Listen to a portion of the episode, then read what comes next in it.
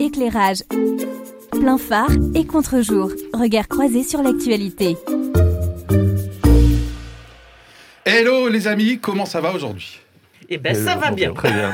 Bon, bien. Un On peu voit dans le soleil lune. par la fenêtre. Un peu dans la lune, dans la euh, lune. eh bien nous allons, euh, nous allons prendre justement un peu de hauteur aujourd'hui. Et si vous pensez que le sujet n'est pas très sexy, eh bien vous allez changer d'avis dans un instant. Imaginez le sujet du jour qui mêle tellement euh, d'enjeux. D'abord, le concours de celui qui a la plus grosse fusée. Ce que je veux dire, c'est qu'en ce moment, il y a une bataille presque planétaire entre les deux hommes les plus riches du monde, à savoir Elon Musk avec sa société SpaceX, vous commencez à deviner le sujet, et Jeff Bezos, patron d'Amazon, avec son programme Blue Origin. D'autres sujets dans la conquête spatiale, puisque c'est notre thème euh, ce matin, c'est le- bien sûr les enjeux hum, géopolitiques, les Star enjeux Wars, scientifiques. C'est peut-être Star Wars.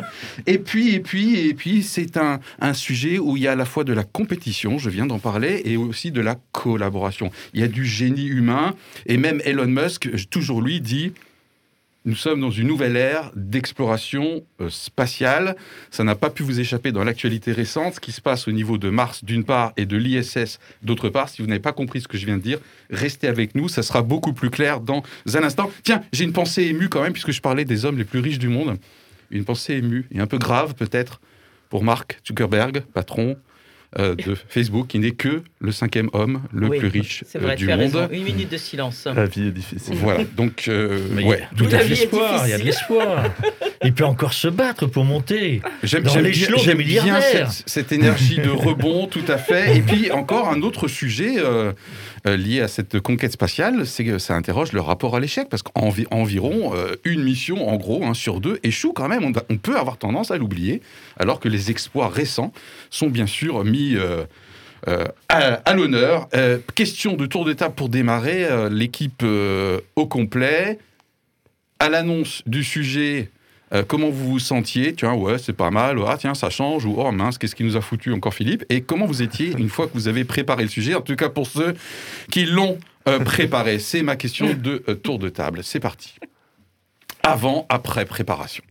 Eh bien, moi, quand j'ai vu le sujet, euh, j'ai tout de suite pensé aux photos Instagram de Thomas Pesquet euh, depuis l'ISS. Donc j'étais là, ah bah oui, pourquoi pas? Ok.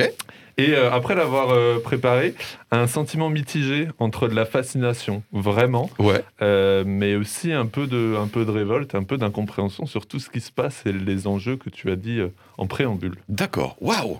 Super. David Euh, ben moi, je me suis dit, euh, oh bah tiens, il y aura moins de préparation cette, euh, cette fois-ci parce que c'est un sujet que je mange en sucrerie un peu tous les jours. Je- je- j'a- j'a- J'adore regarder ces, ces- ces- ces informations de conquête spatiale. Euh, ça bouge pas mal quand même, donc euh, il y a toujours euh, de quoi euh, se déguster, je Il y a toujours une nouvelle sucrerie. Oui. Ah, ah. Süßigkeit en allemand on dit. D'accord, et bien c'est bien. En plus, on a le cours de langue. Eh ben, écoute, Anita. d'emblée Thomas Pesquet également, puisque j'avais suivi ça, je suivais ça. Et puis attendez, euh, je, je fais partie des anciennes. Moi, ça, je me me souviens du premier pas, euh, enfin, sur la Lune. Moi, j'aime, j'aime la conquête spatiale. Ok. Eh, c'est un sujet bingo alors. euh, alors peut-être que Marc va casser un peu nos ardeurs. Oh, je ne sais que répondre puisque je ne veux pas dévoiler ce que je dirais dans ma confession tout à l'heure. Ah, Donc, euh, euh, non, en- entre la dépose de ton sujet, la connaissance de ton sujet et la recherche un petit peu que j'ai faite, euh, pas de bouleversement ou de révélation sensationnelle. Ok. Allez, on va passer aux faits et contexte. Et aujourd'hui, c'est Thierry. Et c'est même David. Hein, qui Et Il c'est même David. frayeur, mais C'est même- ouais, ouais, non, non. David. Là, ils commençaient à tous les deux se dire mince, mais moi j'ai pas préparé, qu'est-ce que je fais David. Alors, j'y vais. Donc, euh, où en est la conquête spatiale aujourd'hui? Alors, il faudrait plutôt parler de quête spatiale, parce Oh. que euh, l'humanité euh, ne quitte la Terre que du bout des pieds actuellement encore, et toujours pas loin de son berceau.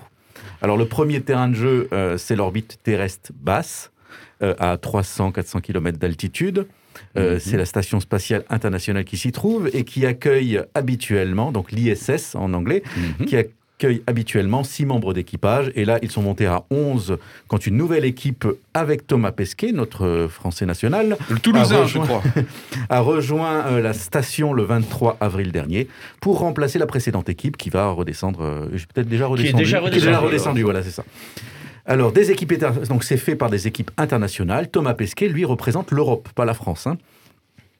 Qu'est-ce qu'ils y font? Eh bien, des études biologiques sur le comportement des êtres vivants dans l'espace, ce qui intéresse aussi les futurs euh, voyageurs de longue durée, euh, des expériences de physique en apesanteur et l'étude de la Terre, en particulier pour mieux comprendre le climat et les changements actuels. Euh, et c'est important de bien mesurer ça. Premier espace de jeu bien sympathique, mais personne n'a oublié le gigantesque bac à sable 300 000 km plus loin, euh, que les Américains ont foulé pour la dernière fois en 1972, après avoir ramené euh, sur Terre 380 kilos euh, d'échantillons lunaires. Hmm.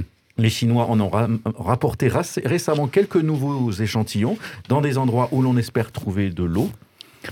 Et car effectivement, on pense à y retourner. Très sérieusement, les Américains ont aujourd'hui un plan très précis pour y retourner en 2024 envoyer une base spatiale autour de la Lune qui servira de port d'attache pour leur vaisseau Orion, qui amènera un équipage qui lui-même descendra sur la Lune avec le HLS, le Human Landing System, une sorte d'ascenseur, quoi. Un programme complexe, ambitieux et coûteux.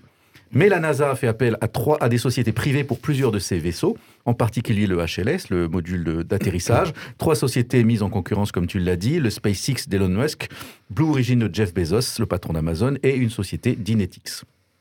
C'est SpaceX qui a été désigné le 16 avril, euh, selon une procédure contestable et contestée, puisque la décision a été suspendue euh, il y a quelques jours par la NASA après les plaintes de Jeff Bezos.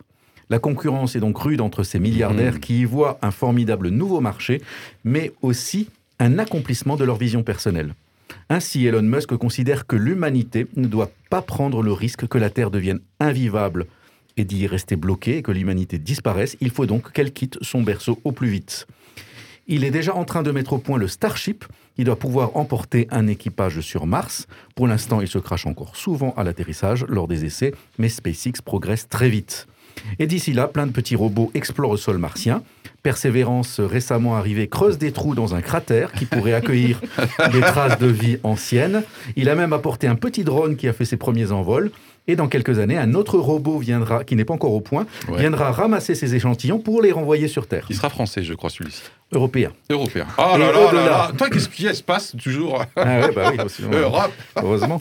Et au-delà, euh, des sondes étudient d'autres planètes et leurs satellites. On espérait trouver de la vie sur Titan avec la sonde Huygens il y a plusieurs années. Mhm. Et on s'intéresse beaucoup à Encelade, un autre satellite de Saturne qui pourrait abriter sous sa glace un océan gorgé peut-être de petites créatures sous-marines. Et au-delà du système solaire, eh bien, l'étoile la plus proche est à 4 années-lumière, c'est-à-dire 10 000 milliards de kilomètres, une distance considérable que l'on... Enfin, 40 000 milliards de kilomètres, une distance considérable que l'on pourrait franchir, faire franchir à de toutes petites sondes que l'on accéderait, qu'on accélérerait avec des lasers surpuissants.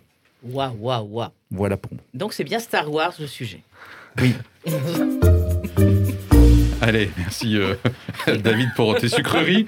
Euh, allez, on complète fait et contexte. J'ai noté aussi que les 380 kilos d'échantillons, on parlait de- d'enjeux scientifiques, euh, ont accouché de 12 000 publications. hein. donc c'est un formidable gisement aussi euh, de, de publications scientifiques dès qu'il y a le moindre gramme qui est ramené ici. Allez, d'autres faits et contextes pour éclairer notre audience? Eh ben, un petit zoom touristique si on veut aller sur Mars. Ah. C'est euh, 55 millions de kilomètres, 6 à 7 mois de voyage actuellement. Ah oui. Et vous trouverez euh, 96% de CO2 et une température de moins Moins 63 degrés. En moyenne. Voilà, ok, donc c'est pas le paradis quand même. Ce hein. n'est pas On le maillot de hiver. c'est le manteau de Ouais. furion. Une petite précision, Elon Musk, en fait, d'après son. Parce qu'effectivement, il a une vision, hein, David. Euh, c'est plutôt qu'il y ait une partie de l'humanité, si j'ai bien compris, qui survive alors qu'il y a une catastrophe sur Terre pour pouvoir y revenir. Il ne considère pas forcément une colonisation euh, euh, euh, euh, ad vita aeternam.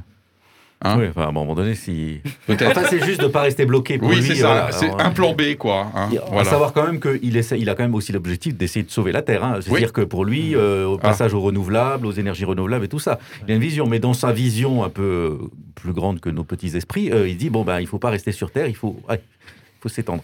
Ouais. D'autres faits et contextes, euh, Marc, Alors, après Thierry Juste un- un- un- une réaction par rapport à la présentation des faits, en fait deux réactions par rapport à la présentation des faits de, de David. La, la première chose, c'est qu'effectivement, on est quand même dans un, un sujet assez différent. On parle de l'espace. Alors l'espace, il est, il est énorme, il est multiple, mais pour l'instant, il y a trois objectifs. Il y a la navette spatiale, dont on a parlé beaucoup avec, euh, avec Pesquet. Euh, donc là, c'est pas La si loin station que ça. La station, ouais. La station Oui, spatiale, pardon. un petit moment la station de spatiale. ouais, Euh, ouais. C'est pas si loin que ça. Et, et là, c'est vraiment d'observer la Terre, finalement, d'un peu plus haut. On prend de la distance, hein, 740 on prend de la hauteur, c'est le cas de le dire, pour observer un peu ce qui se passe. Ouais. La Lune, Ouais. avec toujours cette ambition, parce que c'est la planète la plus proche. Et qui peut servir de base, de- de comme pouvoir, le disait David. Voilà. Et puis, et puis Mars, avec éventuellement un certain nombre de fantasmes qu'il y a derrière. Donc, on, on- on est là dans des logiques scientifiques qui, en particulier pour les lanceurs, sont à peu près identiques, mais on n'est pas dans les mêmes réalités, les mêmes attentes. La deuxième chose, mais euh, euh, on, on vient de le dire à travers Anita, moi j'ai toujours du mal euh, quand on me parle de 55 euh, milliards de kilomètres, etc. C'est un peu comme cette crise sanitaire où on parlait de milliards de milliards de... Qu'est-ce que ça représente Hmm. J'ai du mal à l'évaluer. Euh, c'est important de dire que, bah oui, dans la situation actuelle, il faut 6 à 7 mois pour atteindre cet objectif-là. Donc, voilà. Et puis, la toute petite chose, c'est de me dire, mais j'y reviendrai dans ma confession, quel plaisir.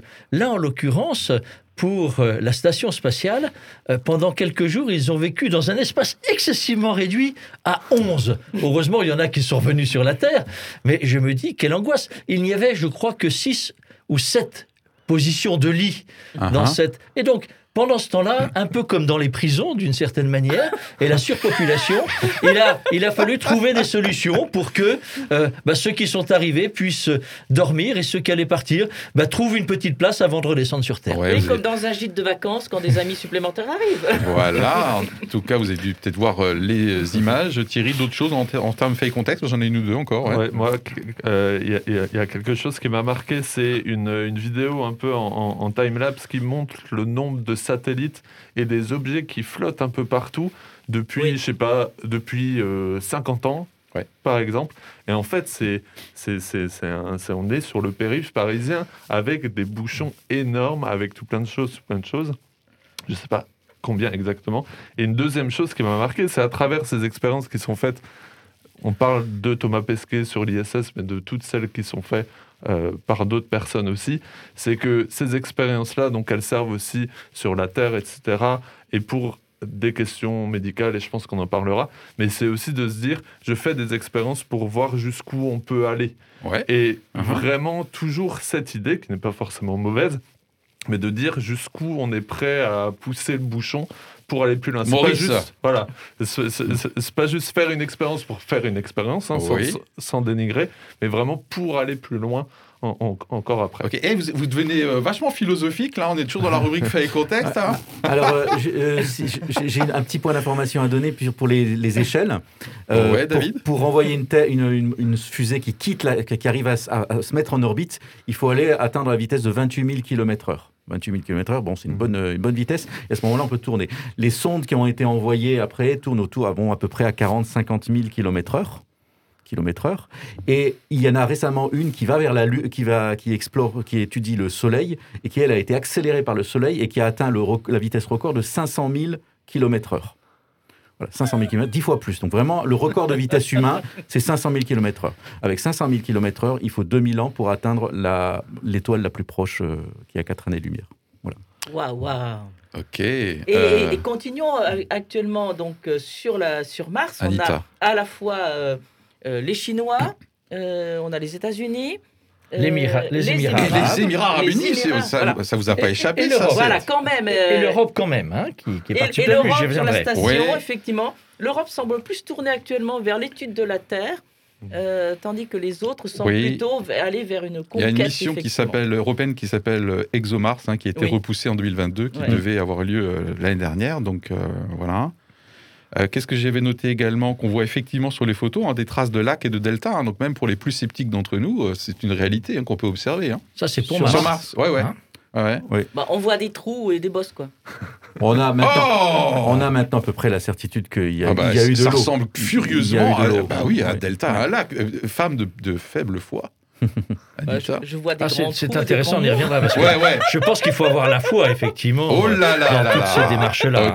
Ok, bon, bah tiens. Mais euh, quelle foi Euh, je pense qu'on a terminé sur les faits euh, et sur les euh, contextes et du coup, ben, on, va, on va entamer avec, euh, enchaîner avec la confession. hein. C'est pas mal ça. Éclairage. Plein phare et contre-jour. Regard croisé sur l'actualité. Confession. Et c'est Marc. Mes amis, je dois vous le confesser, je ne suis vraiment pas un passionné de la recherche spatiale. Et d'ailleurs, je me pose souvent la question, est-il vraiment nécessaire d'aller voir sur la Lune ou sur Mars si notre avenir d'humain peut se jouer là-haut? Oui, je suis un rabat-joie. Sans nier les avancées scientifiques que de telles aventures permettent, je me dis que la mobilisation des cerveaux, des finances et des politiques me semble plus primordiale pour répondre aux enjeux de notre planète. Mais je vous le dis, je suis un rabat-joie. Et pourtant, j'aime l'aventure et je suis curieux de découvrir ce que je ne connais pas. Mais sans doute, le périmètre de notre Terre me suffit-il. Et quand je vois néanmoins les photos prises de la navette spatiale, je me de la station spatiale, pardon, je me dis quelle est belle notre Terre et quelle responsabilité nous avons pour tenter de ne pas la détériorer, au risque qu'elle devienne inhabitable pour les générations à venir. Nous serions peut-être alors dans l'obligation de trouver refuge sur la Lune ou sur Mars. Mais de vous à moi, la configuration de ces planètes provoquait- provoque-t-elle en vous une sensation excitante m'invitant à dire Oh là là, qu'il serait bon de vivre là-bas L'évolution du financement de la conquête spatiale m'inquiète également. Pour répondre aux exigences exceptionnelles de recherche de fonds, les États cherchent, auprès de financeurs privés, les recettes nécessaires. Et le combat est rude entre les multimilliardaires avides de nouveaux investissements. On voit bien que la, recherche ne peut plus se passer de l'investissement privé, avec le risque d'imposer rapidement aux États ces exigences. États qui pourront alors, comme dans de multiples autres secteurs d'activité, ne plus rien contrôler. Je ne peux cacher ma crainte qu'au nom de la recherche sur le commencement de la vie, nous ne cherchions à déshumaniser la vie. Pour terminer, je souhaite vous partager une dernière contradiction. La quête de l'espace est un terrain favorable aux ambitions géopolitiques. Qui des États-Unis, de la Chine, du monde arabe, de la Russie sera demain le maître de l'espace? Et l'Europe, dans tout cela, paraît dépassée. Cependant, j'aurais tendance à me plutôt me réjouir d'une stratégie européenne consciente des limites de son potentiel économique et donc appelant à la coopération, au partenariat, à la solidarité pour aller de l'avant. Mais sans doute suis-je bien naïf de croire que la conquête spatiale se développera grâce à une démarche collaborative capable de dépasser les intérêts d'État et les intérêts privés.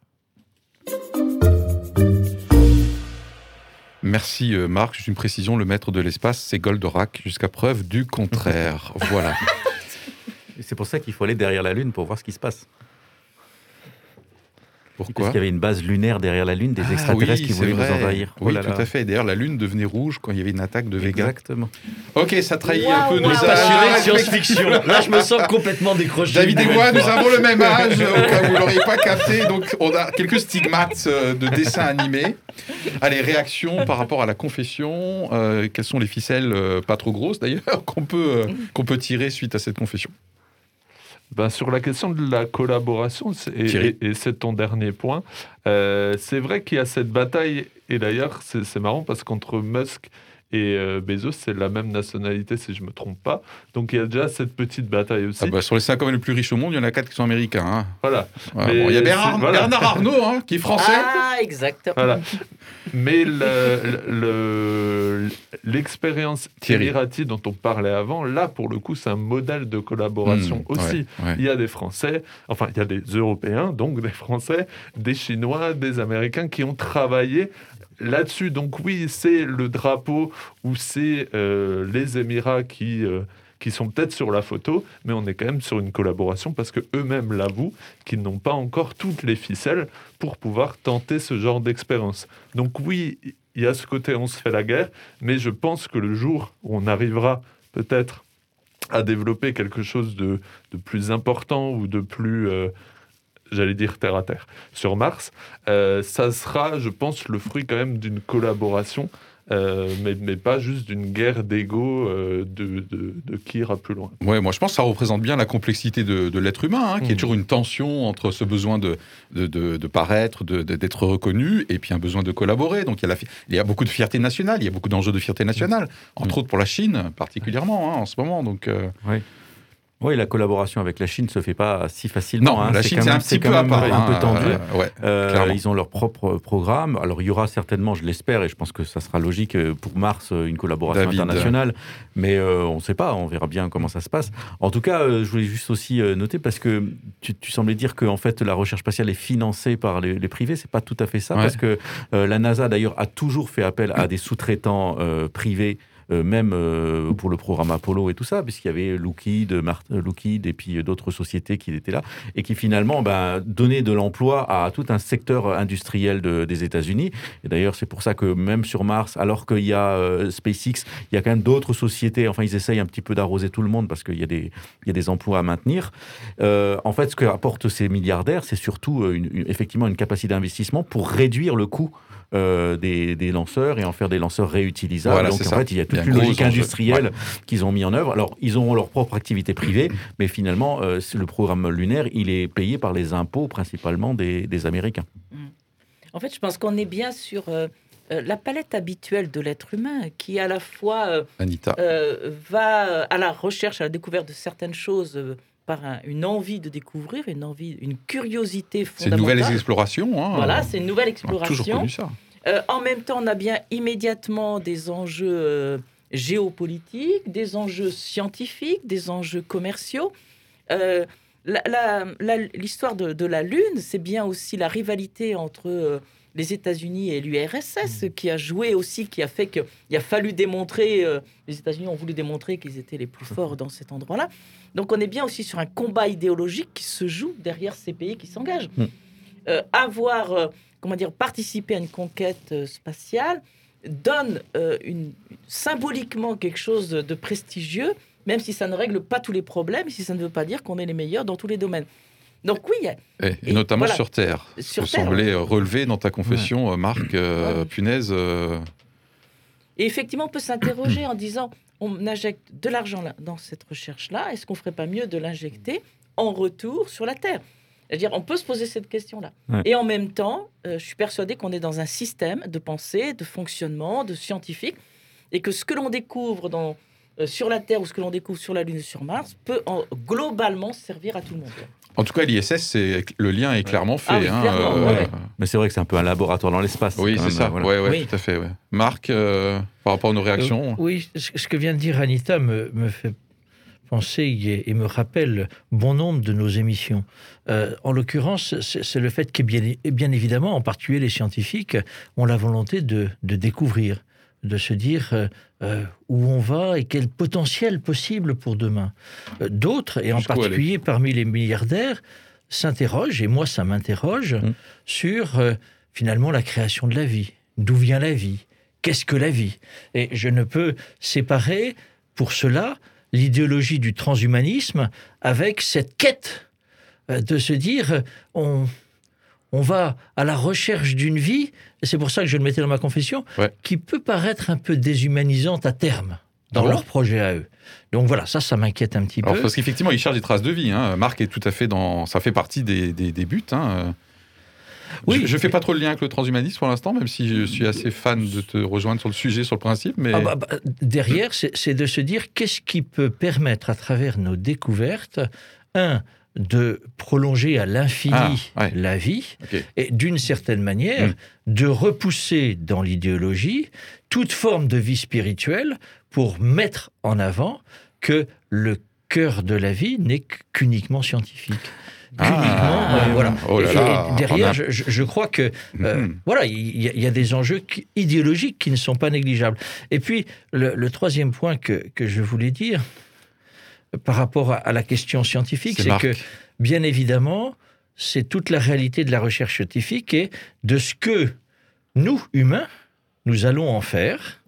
Et je trouve que euh, en vous entendant, je me dis, j'espère que cette euh, démarche de collaboration sera positive, mais je me dis, la Chine, demain, quand elle aura peut-être été la première à véritablement s'implanter sur Mars, pourrait très vite dire, Mars nous appartient, et Mm. tous ceux qui voudraient y venir, on fera tout pour la défendre, parce que c'est une réalité que l'on vit sur Terre et qui, nous, qui me semble être un peu, malheureusement, dans une forme de notre réalité de pauvreté d'humanité. Juste avant de laisser la parole à David, pour ajouter un fait et contexte du coup, sachez que tout ce qui est conquête spatiale est régi aujourd'hui par un traité que- qui a été adopté par l'ensemble des États, hein, qui date de 1967.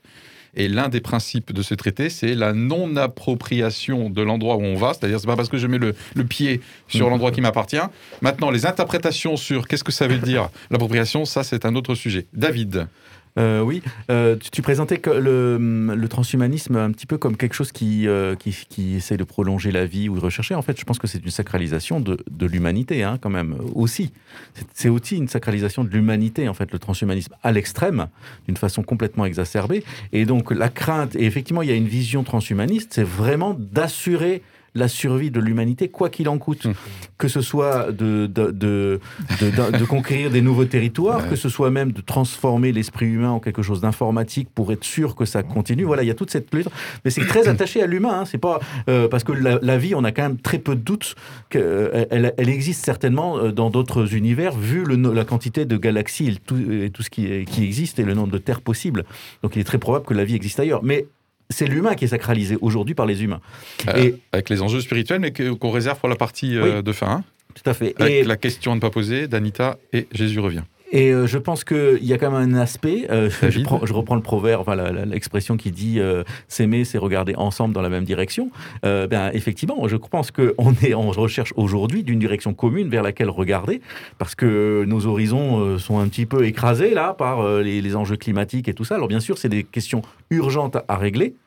Et le- la, la faim, la maladie, tout ça, mais quand même de, de pouvoir avoir un horizon plus proche et vers lequel tout le monde regarde et, et fait, ça nous, ça nous permet de nous redresser parfois quand même un peu.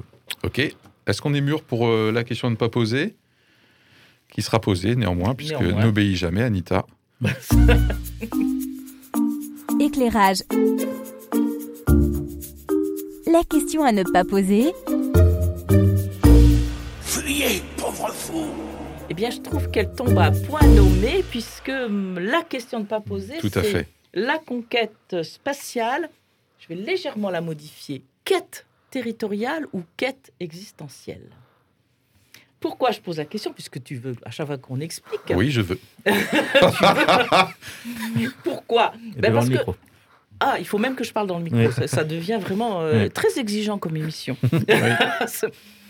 on, on voit bien qu'on est effectivement sur un, un temps où on va à la recherche de nouveaux territoires. Donc, Mm. on a une forme de quête territoriale. Moi qui me renvoie, je dois avouer, à Christophe Colomb. Alors, vous allez me dire euh, quel grand pas je fais, mais bon, vous comprendrez dans l'état d'esprit. Euh, et en même temps, est-ce qu'il n'y a pas là une quête existentielle que tu viens euh, de- d'aborder d'ailleurs, avec également ce propos euh, de cette recherche qui est de dire que la question est de savoir si la vie ne peut naître que dans des conditions très spécifiques, Ou au contraire, si elle apparaît dès qu'il y a de l'eau pendant longtemps, Et ouais.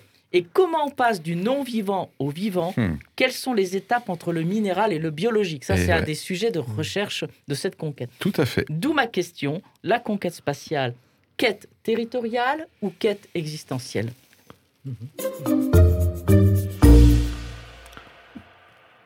David. Oui, c'est pour ça que le, effectivement, le moteur clé de toute exploration spatiale actuelle, de, dès qu'on a un bout de caillou quelque part, on essaye de voir s'il y a des traces de vie. Parce que même si on, on trouve ça très probable statistiquement, quand même, il y a toujours cette question, mais est-ce que vraiment on est une anomalie dans l'univers? Et le fait de... Une anomalie dans le fait que la vie serait peut-être que sur Terre, Donc une exception. ça paraît très improbable, mais quand même, on a quand même envie de le vérifier parce que pour l'instant, on l'a pas encore vérifié. Mais on, on a Mhm. tellement de, les univers sont tellement vastes, et donc euh, il y a des grands espoirs quand même que sur Mars, euh, on trouve des traces. Mais comme je l'ai dit, il y a d'autres endroits dans le système solaire où euh, on pense que les conditions de la vie sont quand même pas mal réunies. Ouais, Albator. ok. À travers, à travers ce, que tu, ce que tu dis, David, mais ce que disait aussi un petit peu Anita, Marc. ça revient. Alors, est-ce que c'est un concept avant tout philosophique euh, ou une réalité scientifique? C'est La question que je me pose toujours, c'est qu'est-ce qu'on appelle la vie? Euh, la vie dans la dimension humaine. Dans notre réalité d'humain, on voit un peu ce que ça perçoit. Et effectivement, on a envie de se dire, est-ce qu'il y a quelque chose de comparable ailleurs? Et on se dit aujourd'hui, dans la conquête que nous avons, c'est qu'il y a de la vie, puisque très certainement, au moins sur euh, des dimensions euh, euh, qui ne sont pas de dimensions humaines, mais qui sont des dimensions de la vie, l'existence de bactéries qui montrent qu'il y a aussi des développements, il y a aussi des possibilités. Derrière, même si ça ne me fascine pas, oui, la Terre n'est pas le centre de l'univers. Et l'univers vit en tant que tel. Quelles sont les bases et quelles sont la conception de ce que l'on appelle la vie de l'univers? Quelles sont la conception de ce qui est, ce qui est quand même absolument fabuleux, de ce qui est euh, tout ce monde euh, des planètes, des étoiles, etc., qui sont, si on les observe, finalement pleines de vie, mais pas de vie au regard de ce qu'est notre réalité de vie humaine. Voilà, c'est des questions que je trouve là intéressantes. Ah, moi, je pensais être le centre de l'univers. Pas moi personnellement, bien sûr. hein, vous Oh, connaissez mon Philippe, côté très Philippe, modeste. Tu l'es aussi. Mais, euh, Mais enfin, un peu d'humilité ne te ferait pas de mal. Voilà, je le savais. En- Je, je l'ai pas volé. Je l'ai pas Mais volé. en réalité, Chacun son nous nombril. sommes tous le centre de... Chacun d'entre nous est le centre de l'univers. C'est tout. C'est tout. Ok, comme ça, c'est bien. On Moi, est je tous pense- euh, d'accord. Euh, Thierry. Moi, je pense que ce sont les deux, une quête terrestre et une quête existentielle. Dans le Enfin, sens où, quelqu'un qui nous ramène à la question quand même. Et Ouais, quand même. Il est pas mal, hein Euh, parce qu'en fait, je trouve qu'il y a cette notion, et c'est le côté fascinant que je disais en début d'émission, c'est une découverte de l'homme, ou l'homme qui veut découvrir, l'homme avec un grand H, Ouais. l'homme qui veut découvrir de nouvelles choses. Mhm. Il va explorer des nouvelles choses.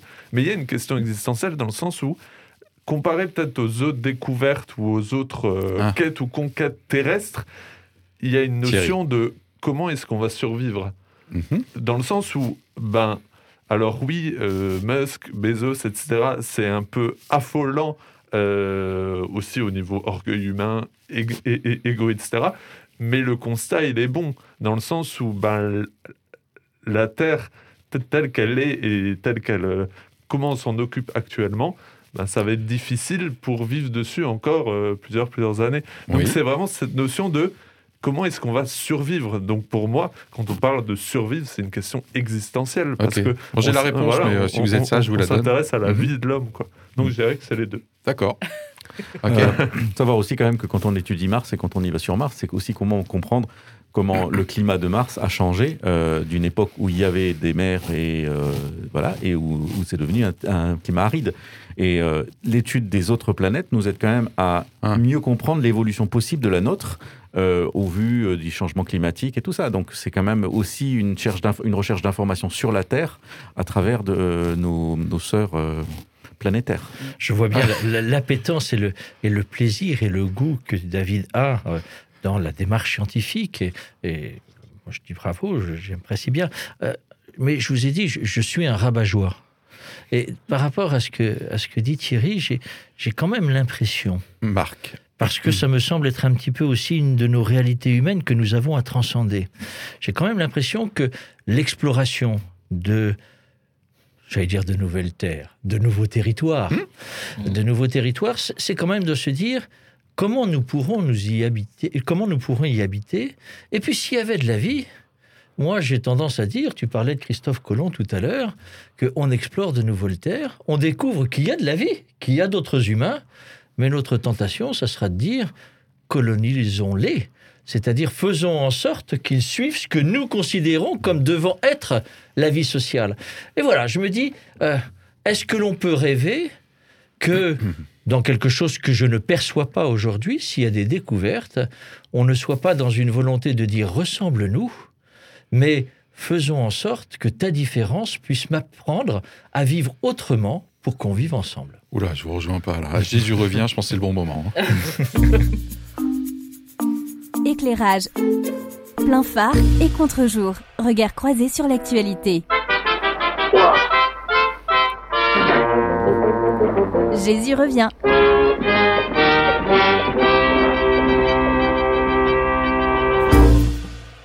Enjeu spirituel, en tant que croyant, euh, par rapport à la thématique d'aujourd'hui, euh, qu'est-ce qui, euh, qu'est-ce qu'on peut dire? On a quelques instants encore. Oh, plein de choses, on Ouais, dire. moi je me suis noté aussi des choses, bien Ouais. sûr. D'abord, je pense Anita. que quand l'homme, ou l'être humain, je préfère dire l'être humain, euh, Ça y est. Elle prend C'est des leçons de l'expérience. c'est pas euh, en général. Là, il y a la maturité. Est-ce un propos qu'il faut lire un petit peu féministe ou, ou pas véritablement comme cela Inclusif. Est-ce qu'aujourd'hui, c'est être féministe ou inclusif que simplement parler de l'être humain Bon, c'est un autre débat. Nous aurons une émission à ce sujet certainement. Oh purée. Je, je pense que dans, fondamentalement, euh, dans l'être humain, il y a eu un appel de Dieu à découvrir son environnement. Mhm. Dans la Bible, des- une des premières scènes qui est absolument remarquable, qu'on la prenne de façon littérale ou pas, c'est Dieu fait passer devant Adam les Mhm. animaux et leur demande, il lui demande, il leur demande de nommer les animaux. Eh bien, pour moi, j'ai le, le début, le prémisse de toute recherche scientifique, de toute démarche d'observation. Et je pense que c'est inscrit dans le cœur de l'être humain, c'est découvrir, c'est nommer les choses, c'est les étudier. Donc pour moi, on est dans euh, quelque chose d'essentiel à l'être humain. Et puis une autre pensée, ça me renvoie quand même à la tour de, de, de Babel, où les êtres humains, à un moment donné, ont voulu construire une tour qui s'élevait vers le ciel pour Mhm. quelque part essayer d'atteindre ça dans Dieu. l'Ancien Testament. Voilà, c'est ça. Eh bien, d'une certaine façon, je pense qu'il y a les deux, les deux démarches qui cohabitent en même temps, à la Ah, fois ouais. quelque chose de généreux, de positif, qui répond à l'appel intrinsèque de l'être humain, et en même temps toujours ce désir d'aller chercher ses origines, et pourquoi pas d'essayer de toucher Dieu d'une façon ou d'une autre, que ce soit pour dire qu'il existe ou qu'il n'existe pas. Ouais, tout à fait. Notamment avec la question sur est-ce que la vie peut apparaître à partir du moment où il y a de l'eau euh, suffisamment longtemps, ou est-ce qu'il y a des conditions spécifiques Et là-dedans, on peut éventuellement y intégrer un intelligent design, hein, donc un créateur. euh, voilà, donc ok. David. Euh, euh, je pense que cette recherche de vie et tout ça, c'est un peu une question un petit peu. euh, ça me fait penser à, une- à un enfant adopté qui, à un moment donné, dans, au cours de son existence, Ah. a besoin de d'avoir des réponses sur son origine, euh, de trouver où ses parents ont habité, tout ça, même si à un moment donné, et ses parents biologiques, c'est une crise qu'on fait et à un moment donné, après, on revient et puis on, on vit là où on est, où on a été adopté. Et je me dis que l'humanité là euh, se sent un petit peu orpheline d'une certaine façon et re- cherche un petit peu et ses origines et euh, son avenir. Certains considèrent que c'est avec Dieu que qu'il sera bâti et d'autres ben, se considèrent encore plus nus. Mais on, se- on est tous nus quand même, c'est-à-dire que on est tous déjà avec l'idée quand même assez probable que on n'arrivera jamais à dépasser notre système solaire parce que les distances sont trop grandes. Et donc, il est peut-être probable que de la vie existe ailleurs, mais elle nous sera toujours inaccessible, en tout cas euh, en rencontre directe. Euh, donc, euh, ce que je me dis, c'est que voilà, il faut qu'on accepte qu'on est nu, qu'on est orphelin, que l'esprit humain, aussi grand soit-il, et on a cette sensation de grandeur quand même euh, régulièrement, Mhm. Eh bien, va devoir se contenter de vivre sur cette petite boule bleue et de trouver les moyens de s'arranger pour y vivre de façon durable avec ses frères et sœurs et tout ça. Et de toute façon, on est, voilà, on est, on est bloqué sur cette petite bille bleue, et ça, j'en suis assez convaincu, malgré toute la fascination que j'ai pour euh, la technique. Je pense qu'on n'ira jamais très loin que, au-delà de- du système solaire. Ok. Je trouve qu'il y a cette idée que, Merci euh, David, Thierry. que, que l'homme, que l'être humain, euh, a du mal avec tout ce qu'il ne connaît pas et avec l'incompréhension. Et donc, il y a ce besoin de quête ou de conquête pour, on l'a dit, aller toujours plus loin, mais aussi expliquer toujours plus de choses. Et, je trouve que là, on a un peu le paradoxe de, de si, si on est dans, dans une vision que Dieu a créé l'homme et que Dieu a mis l'intelligence dans l'homme, ben, de, de vouloir toujours plus, mais finalement de pas forcément aussi accepter ben, tous les mystères qui peuvent se, qui peuvent se passer. Et il y a aussi, j'en- parlais avec un, ami hier soir, et il me disait, avec ce- cette conquête de Mars ou de la Lune, et, il y a vraiment ce truc de dire, ben, on va créer quelque chose autre part, et on va pas forcément refaire les mêmes erreurs. C'est, euh, je vais voyager et ma vie va changer parce que le contexte est différent, etc. Tu es d'accord avec lui? Je pense être d'accord avec lui dans le sens où on est quand même dans. C'est c'est l'être humain qui habitera peut-être un jour euh, ces autres endroits, mais ça restera l'être humain. Et en quoi est-ce que l'être humain serait meilleur sur un autre endroit qu'il l'est sur Terre, que ce soit dans les relations humaines, mais que ce soit aussi sur la gestion de la terre ou de cette nouvelle terre? Ok, en tout cas, le message biblique, à mon avis, est très clair là-dessus. C'est que la nature euh, humaine va rester, en gros, telle qu'elle est, intrinsèquement, bien sûr, même s'il est appelé à se développer. Euh, en tout cas, d'après ma compréhension du message biblique. Moi, j'aurais envie. Cinq alors, minutes. Ce n'est pas obligatoirement l'objet d'une émission de radio, mais j'aurais envie de, de rendre grâce, de faire louange. Parce que finalement, euh, comme depuis le départ de ce que l'on essaie d'identifier de notre humanité, nous observons, chaque fois avec des découvertes nouvelles, la grandeur de la création. Et qui, pour moi, cette création, c'est le projet d'un Père créateur que j'appelle Dieu, auquel je crois, par la dimension d'amour qu'il nous donne. Et à chaque fois, on découvre de manière fascinante euh, ce qu'est la réalité de cet univers en tant que tel. Et pour faire vite, j'ai j'ai deux images. Je me dis, bah oui, en particulier quand je suis petit, mais je peux encore aujourd'hui être fasciné quand je lève ma tête le soir et que je vois euh, ce monde devant moi que je ne connais pas, mais qui est certainement plein d'interrogations, fabulé, euh, qui fait partie de la création à respecter. Et en même temps, on le disait tout à l'heure, fasciné par les photos ramenées de la station spatiale qui montrent la beauté de notre Terre. Je dis euh, oui, cette création, ce don de Dieu, quelle beauté, merci pour ce cadeau. David? Euh, je repensais à deux références bibliques. Il nous reste trois minutes. L'une qu'a qu'a mentionné Anita, c'est-à-dire ce, ce texte de la Genèse qui, qui, qui parle de, ce, de cet Éden, ce, ce jardin euh, dans lequel l'homme et la femme sont, ont été créés au milieu des animaux, et puis voilà. Et puis cette, euh, cet appétit euh, insatiable de comprendre, de savoir, euh, qui l'amène à dépasser, à quitter ce jardin et à partir un petit peu euh, euh, de façon plus erratique euh, dans le, dans le vaste monde. Et euh, je pense que ça, ça montre bien cette tension d'un homme qui, qui peut tout avoir, qui peut être heureux, mais qui arrive surtout à inventer son insatisfaction permanente et qui a vraiment quelque chose de, de, de, de- de- de problématique et de congénital dans l'homme, c'est d'arriver, de ne pas arriver à, ce, à, comme tu dis, à louer ce qui est là et simplement à se, à se plaindre de ce qu'il n'a pas. Et l'autre, euh, l'autre chose, euh, l'autre texte qui, qui est un peu en, qui est en miroir avec ça, c'est euh, la parabole euh, du fils prodigue. Qui, montre justement que eh ben, un, enfant qui, qui, voulait son, sa part d'héritage et voulait vivre dans, dans la vie, euh, vivre dans le vaste monde, eh bien, est parti, a brûlé son argent. Et à un moment donné, ben voilà, il repart, il, il- veut rentrer et il a honte de le dire à son père et son frère euh, cadet est très, très, est très dur avec son frère en disant mais euh, il, a, il est parti, maintenant pourquoi est-ce que tu l'accueilles? Et l'image du père accueillant, c'est de dire oui, c'est une fête qu'il revienne. Et moi, je rêve de cette humanité, peut-être qu'on est à une phase critique de la vie de l'humanité, de l'histoire de l'humanité, où en fait, on a des moyens techniques, on voit un petit peu ce qui se passe, on a une terre qui souffre, on, a, on est vraiment menacé dans notre existence même dans les siècles qui viennent, et il va falloir réinventer, en fait, avec Dieu ou sans Dieu, euh, certains décideront, euh, ce bonheur de vivre ensemble simplement euh, et d'une façon sobre, mais qui continue à faire honneur à l'intelligence et à la création. La Bible appelle ça les, les nouveaux cieux et la nouvelle terre, non? Ouais. Ok. Euh, on termine, en fait, là, tranquillement. Je sens un ton très apaisé, là. Peut-être suite à la louange. Allez, on termine. Thierry, quelque chose euh, à rajouter d'un point de vue spirituel? Sois spirituel, s'il te plaît. Je vais essayer.